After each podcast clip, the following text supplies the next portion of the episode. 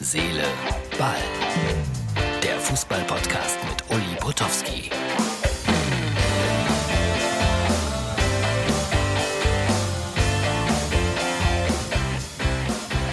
Herz, Seele, Ball, die Ausgabe für, was haben wir denn? Dienstag. Ich rutsche hier so ein bisschen hin und her, weil hier liegen Kabel auf dem Boden und der Sessel will nicht so darüber hinweg.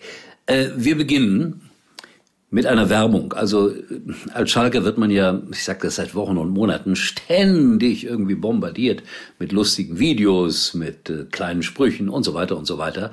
Und jetzt fängt auch noch Sonnenklar TV, also mein Partner für Reisen, damit an, mich zu veräppeln. Also schaut euch diese Werbung an. Zweitklassig lautet die Überschrift. Und jetzt ein Angebot speziell für unsere Zuschauer in Gelsenkirchen. Unsere Schalke-Fanreise. Sie reisen zweiter Klasse in einem zweitklassigen Bus auf der A2 nach Zweibrücken, wo Sie als Zweiter am Buffet zweitklassige Steaks von einem zweitklassigen Koch zu sich nehmen. Die Teller, von denen Sie essen, sind selbstverständlich zweite Wahl. Als Meister der Herzen werden Sie untergebracht im zweitbesten Hotel der Stadt stets umsorgt von zweitklassigem Personal mit zweifelhaftem Benehmen. So, das musste ich erst mal verdauen am frühen Morgen. Schalke spricht mit Ralf Rangnick, so viel war zu hören. Also irgendwie wollen sie alles versuchen, ihn zu installieren als Sportvorstand. Aber sein Manager, Marc Kosicke, der auch äh, Jürgen Klopp vertritt, sagt, Schalke und Rangnick, die sind noch ganz ganz weit auseinander. Und Jürgen Klopp, das hat er nochmal klargestellt, weil den berät er auch, der wird auf jeden Fall seinen Vertrag in Liverpool erfüllen. Und ich glaube, die Engländer werden auch an ihm festhalten, egal was da noch passiert. Also das wünsche ich ihm und ich glaube, die Fans in Liverpool wünschen sich das auch, weil sie spüren, wenn es einer schafft, die Mannschaft wieder da auf Vordermann zu bringen, dann ist es Jürgen Klopp. Ja, dann wieder mal so eine doofe Corona-Meldung vom Nachmittag. Äh, da ist äh, beim Schnelltest ein Hamburger Spieler sozusagen erwischt worden mit äh, dem Verdacht auf Corona und deswegen Abbruch des Trainings. Alle mussten nach Hause. Man hat nochmal nachgetestet. Man wartet das auf, man wartet auf das Ergebnis morgen. Ja, und dann mal gucken, ob die am Samstag gegen Heidenheim spielen können. Und dann habe ich so eine komische Überschrift gewählt heute hier in unserem kleinen Begleittext. Lautet eine Beleidigung für einen Elfmeter. Und äh, Mourinho hat das mal wieder auf den Punkt gebracht. In England hat seine Mannschaft einen Elfmeter kassieren müssen. Erstens hat er den, den Schiedsrichter, ja, sagen wir mal, kritisiert, so nach dem Motto, boah, war der müde.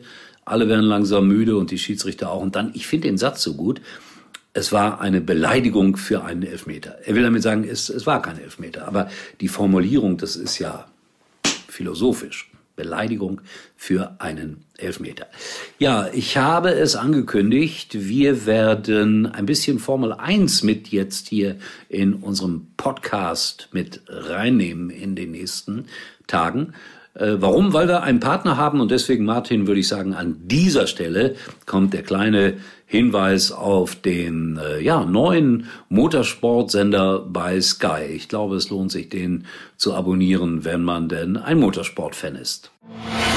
Die Formel 1 geht endlich los am 28. März. Mit mir, Mick Schumacher auf der Strecke, mit Sky daneben und mit euch vor dem Bildschirm. Es ist nur einmal live. Verpasst es nicht. Alle Rennen live, exklusiv auf Sky, ohne Werbebreaks, für 17,50 im Monat. Jetzt einsteigen auf sky.de. So, das war die offizielle Werbung. Und ich kann mich erinnern, ich versuche mich ja immer an alles Mögliche hier zu erinnern, äh, dass ich Michael Schumacher mal ein Auto geschenkt habe. Ja, tatsächlich.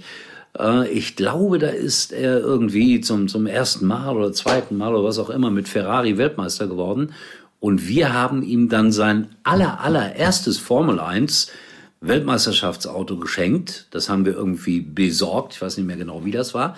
Kann mich aber an die großen Augen von Michael Schumacher erinnern, weil die Kamera zog so ganz langsam von diesem Formel 1 Fahrzeug auf und ich durfte komischerweise, weiß gar nicht mehr warum, an dem Tag auch in der Formel 1 moderieren. Und sagte dann sowas, so lieber Michael Schumacher, wir haben ja hier eine Überraschung für Sie. Was könnte das sein? Und dann haben wir so ganz langsam von diesem Auto aufgezogen und er hat das natürlich relativ schnell erkannt und hat sich gefreut wie ein Teenager, wie ein kleiner Junge. Ich mochte ihn, den Michael, und ich kann mich daran erinnern, dass es einen Michael Schumacher Fanclub gab, irgendwo in, in Kerpen und Umgebung. Und da wurde ich mal eingeladen zur Weihnachtsfeier und da habe ich mir gedacht, ja, habe eh nichts Besseres zu tun. Geh mal zur Weihnachtsfeier vom Michael Schumacher Fanclub. Was soll ich euch sagen? Der Vater von Michael Schumacher war dann dort auch und der saß neben mir und hat mir viele, viele nette Geschichten erzählt vom kleinen Michael Schumacher. Und äh, ja, irgendwann haben wir dann auch da sogar geschunkelt, wenn ich das richtig in Erinnerung habe. Also, Morgen dann das Interview mit Sascha Roos, dem äh, Formel 1-Kommentator bei äh, Sky. Und äh, Kai Ebel tanzt ja gerade. Der, der, hat ein ähnliches Schicksal wie ich. Darüber werde ich vielleicht dann auch noch mal ein paar Worte verlieren. Hier bei Herz, Seele, Ball.